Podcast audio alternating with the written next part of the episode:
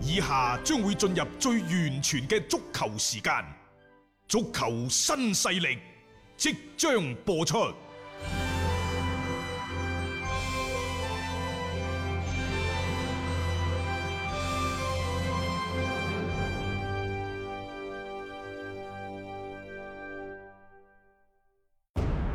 足球場，英雄地，幾多難忘時刻。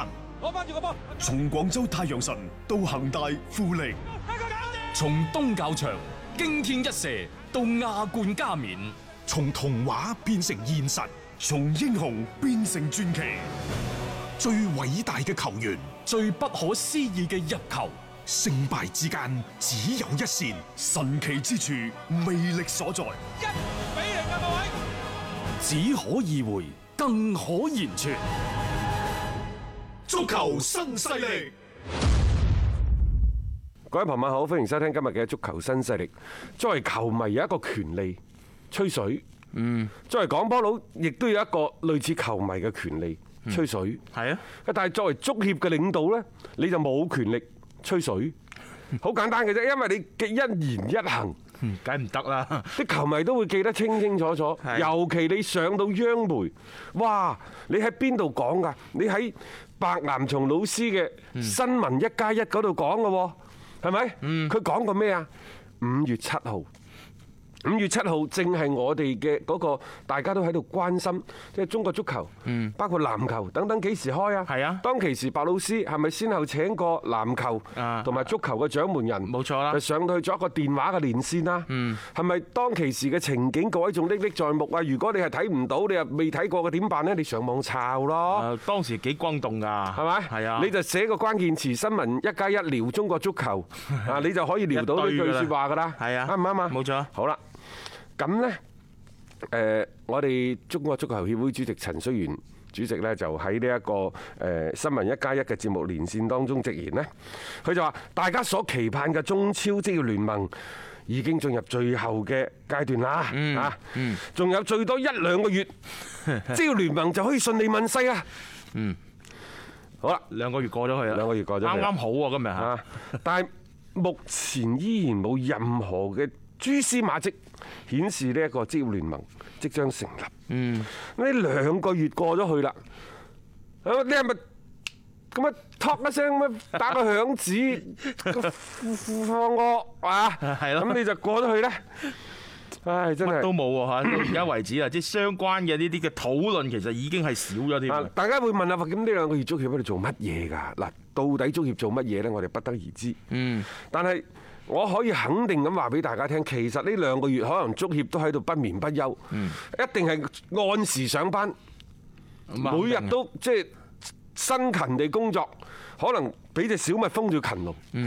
但係我哋成日講，你方向錯咗。係啊，你做得再多都係錯嘅。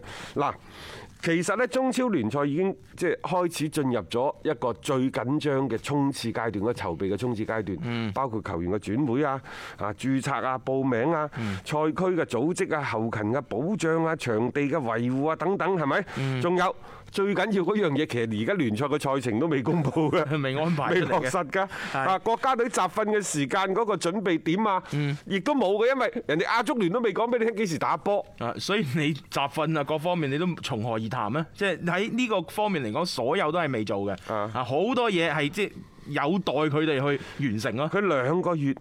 即係講兩個月就可以成立嚇，啊誒，但係呢，即係最近坊間你都知㗎啦，網上有幾個爆料嘅老師嗯啊，苗老師啊、白老師嗰啲，人哋料真係爆得準嚇。係啊，但係呢，就冇任因嗰啲人可能真係中超嘅馬甲嚟 嘅，我同佢講一定係有好好即係權威嘅渠道同佢哋打晒招呼。嗯肯定啊中國嗯足球協會而家都精㗎啦，即係參照人哋嗰啲外外邊嗰啲足協嘅做法。先係俾啲馬甲流出消息啊，嗯係然之後後睇下市場嘅反應先，然之後再官宣嚇。好啦，咁而家呢一個嘅中超聯盟職業聯盟幾時成立呢？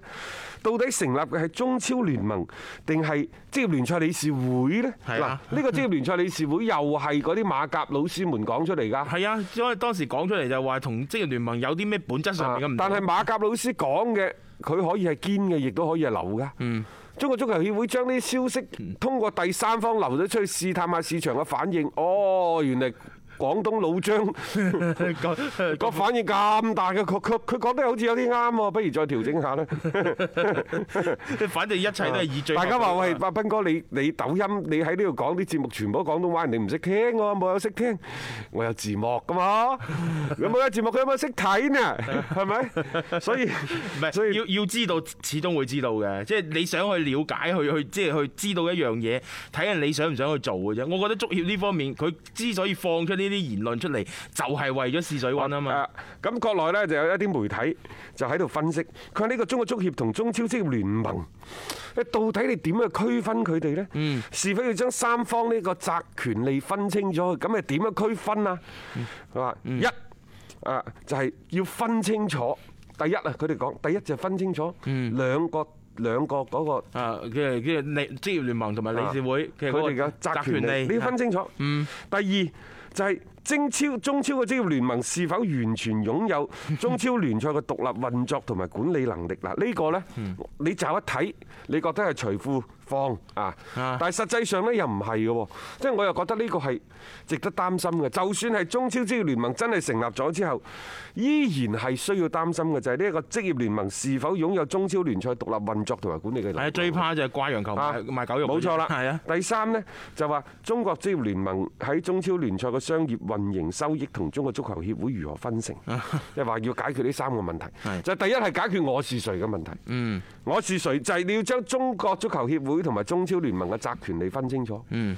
第二就係你中超聯盟有冇咁嘅權利？唔你可以獨立運作。嗯。第三係點樣分？點樣分即係係打完土豪啦，點樣分錢？但係我同我同你講下，呢個呢就係你呢個土豪未打之前，佢一定講講咗先。講清楚嘅。講清楚至會分嘅，唔講清楚，如果中超聯 盟你同佢講，喂，分咗先啦，分咗再講分啊家產啦咁樣係。啊中國足球協會認為你班聯盟班老細大忽悠。冇錯，你冇誠意嚇啊，即係我不如維持現狀，我就咁樣樣，我自己可以即係計到幾多噶嘛，我可以攞到幾多。其實呢，我都都係想覺得第一點同第二點係密不可分嘅，即嗯係我是誰，係我是誰呢個責權你哋分清楚，我係中國足球協會嗯，我係中超聯呢盟個。身世好緊要。啊係身世好緊要，即係我可以做乜嘢係就係第二點，你呢樣嘢一定要分清。啊，名不正言不 順啊嘛。但係嗱，而家到底係中超聯盟定係職業聯賽理事會呢？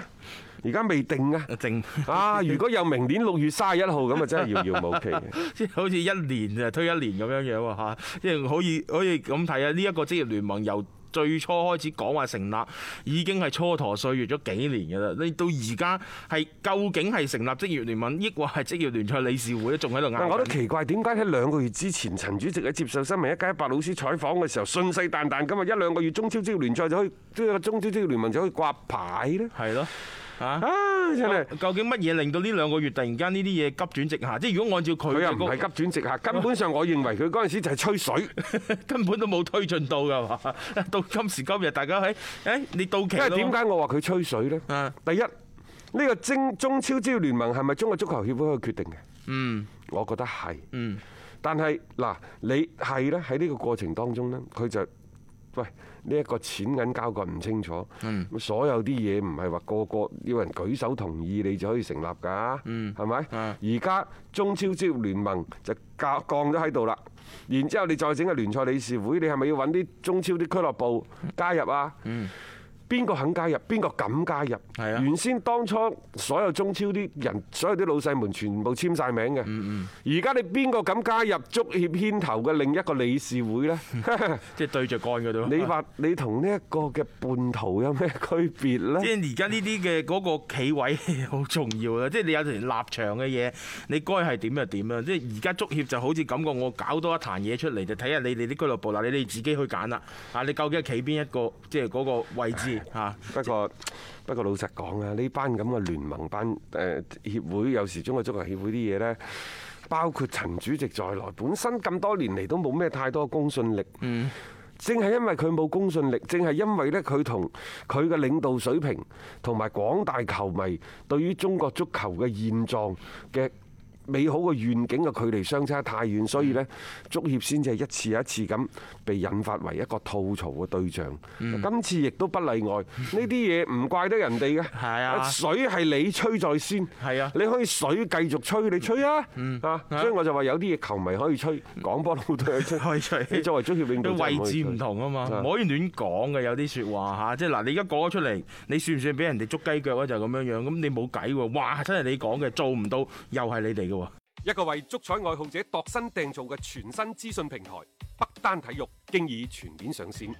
北單體育擁有基於北京單場賽事作出全面評估嘅優秀團隊，雲集張達斌、陳奕明、鐘毅、李漢強、呂建軍等大咖，為你帶嚟更專業嘅賽前預測分析以及賽後總結報告。北單體育無需註冊，一鍵辦理。